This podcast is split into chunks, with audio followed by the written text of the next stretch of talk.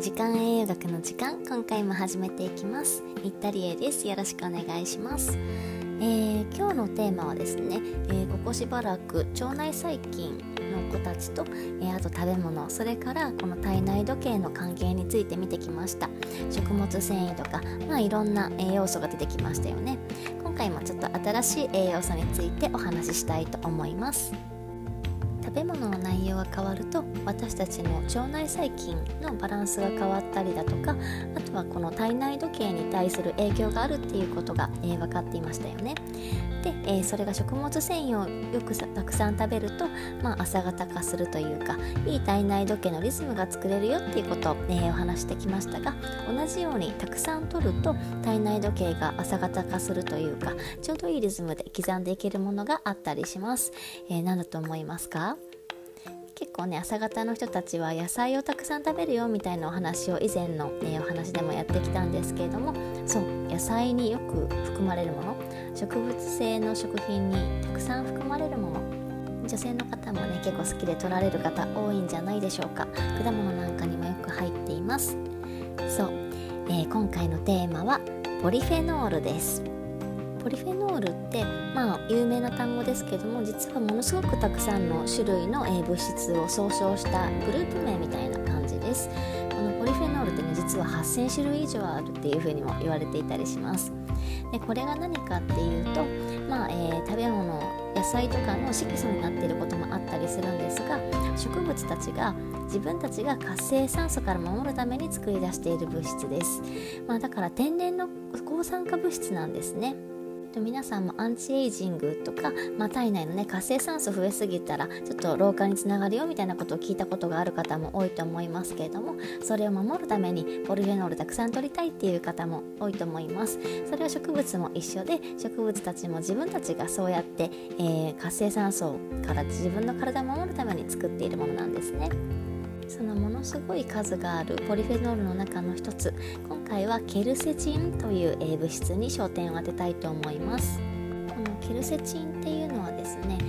菌の増殖を抑えてくれます。でこの菌は特に増殖を抑えてくれるよとかこの菌は意外と、そんなに抑えないなみたいなのがちょっと違ったりするんですね。ということは腸内細菌たちもものすごい数がいる中でそのどの菌が多いのかっていうバランスが変わってくる。っていうことが想像できますよね。そしてここ最近、えー、この腸内細菌たちは5つぐらいのグループにざっくり分けることができて太りやすくなっちゃうあんまり増えてほしくないファーミキューテス君たちのグループそれから、えー、体重が増えにくいようなできたら健康的な、えー、コンディションにつながっていくので増やしたいバクテロイデスのグループがあるよっていうお話をしてきました。で今回もそのファーミキューテス君たちそのあんまり増えてほしくないようなちょっと太りやすくなっちゃうような菌たちのグループの中でも特にルミノコッカスっていうシリーズがいるんですねでこのルミノコッカス君たちは腸内細菌で腸内でねいろんな栄養を食べていろんな代謝をしていきます。いろんな物質を作っていくんですが一番最後に酪酸っていうものを作ります。で、えー、その他の菌たちもね自分たちの活動の中で違う酸を作っていくんですが乳酸を作ってくれる子たちもいます。その中の一つにエンテロコッカスっていう子たちがいます、うん、乳酸なんか増やした方が良さそうな響きがありますよね。ですね。このケルセチンっていうものは菌の増殖を抑えたりするっていうふうに言いました。この、えー、抗生物質とかこういった抗菌作用のあるものの抗菌力を表す必要の一つに最小発育濃度っていうものがあったりします。どういったことかというととある物質を使った時にとある菌があんまり発育しなくなるんですよねその発育しなくなり始める最小の濃度一番薄い濃度のことを、えー、この最小発育濃度略して MIC とか言ったりしますなんかかっこいいですねラッパーとかも言ってそうですがはい最小発育濃度 MIC というものがありますなのでほんのちょっとの量でも、えー、効いてくれるっていうようなでは、えー、今回はケルセチンというものを使った時にその2つの菌がどうなるのかというものを見た実験があります。でどうなったかというと、えー、このルミノコッカクス君たちは乳酸を作ってくれる菌たちよりもすごい少ない量でも、えー、効いてくる。つまり、えー、発育しなくなるっていうことが起こりました。つまりケルセチンをちょっとの量でも与えるとルミノコッカスたちは増えにくくなる。そうルミノコッカスくんって、えー、増えた方がいいんでしたっけ？減った方がいいんでしたっけ？そうファーミキューテス君太りやすくなる菌のグループなのでルミノコッカスたちはあんまり増えてほしくないんです。なので、えー、いい菌がちゃんと残ってこの、えー、ルミノコッカス君とかあんまり増えてほしくない菌たちがあんまり発育しにくくなるというのが起こるのがこのケルセチンですね。でこの太りやすくなるファーミキューテス君たちの量よりも、くなるようないい菌バクテロイデスの方が増えると、えー、すごくいいっていうふうに言いました。そうなってくるとですねこの腸内の、えー、酸の、えー、バランスが変わってきます。酪酸が多いのかプロピオン酸が多いのかみたいなことになってくるんですけどもまあその、えバクテロイドスが増えた時いい菌が増えた時に起こるような酸のバランスに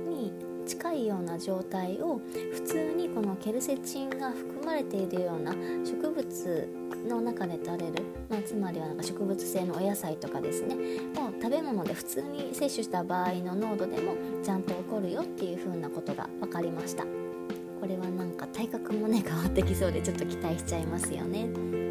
体内時計の影響はというとこの太りやすくなるファーミキューテス君たちルミノコッカス君たちが、えー、作る酪酸っていうものですね。これが肝臓にある体内時計の遺伝子。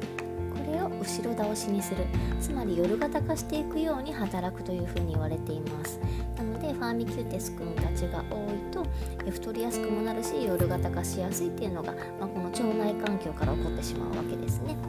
まあそれを、えー、ケルセチンを取ることによって、えー、予防することができる。後ろ倒しにさせないぞというような働きができるわけです。ここまで聞くとケルセチン取りたいなっていう方が増えるんじゃないかなと思いますが、えー、何にかというと、まあ、すごく身近な食材でいくと玉ねぎによく含まれているあの玉ねぎの一番外の皮ですね外皮に含まれている、まあ、黄色い色素がこのケルセチンです、まあ、ただねこの玉ねぎ食べる時に一番外の皮剥いちゃいますよね。なのでなんか実際玉ねぎを食べるっていう